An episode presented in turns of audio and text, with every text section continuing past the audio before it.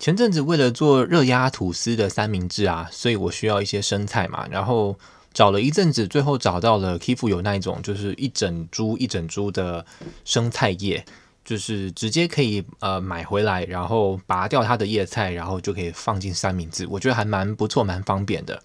后来我吃一次以后，我觉得我还蛮喜欢这个东西的，因为家里最近要想办法自己找东西吃嘛，那总还是要吃一些有叶菜类的东西，蔬菜对身体比较好一点。所以，呃，这阵子我诶，我吃完那一袋就是有三株的这个叶菜 romain lettuce 就是生菜叶以后，我就觉得诶，还蛮喜欢的。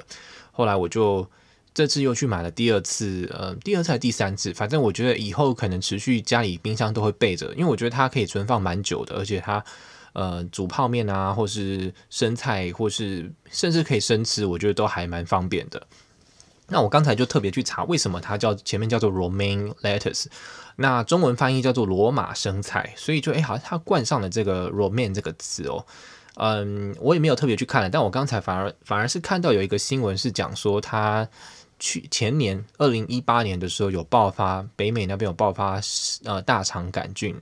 呃，虽然没有吃死人，但好像还是要注意，所以可能还是要提醒一下，就是自己啦，就是之后吃还是要清洗一下，清洗干净吧，不然可能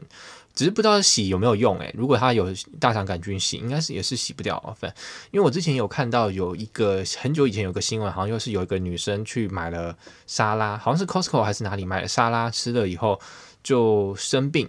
生病好像没有死掉，但是它就很严重的后果，就是因为吃了生菜，然后里面不干净，所以生菜这种东西可能还是要注意一下。对，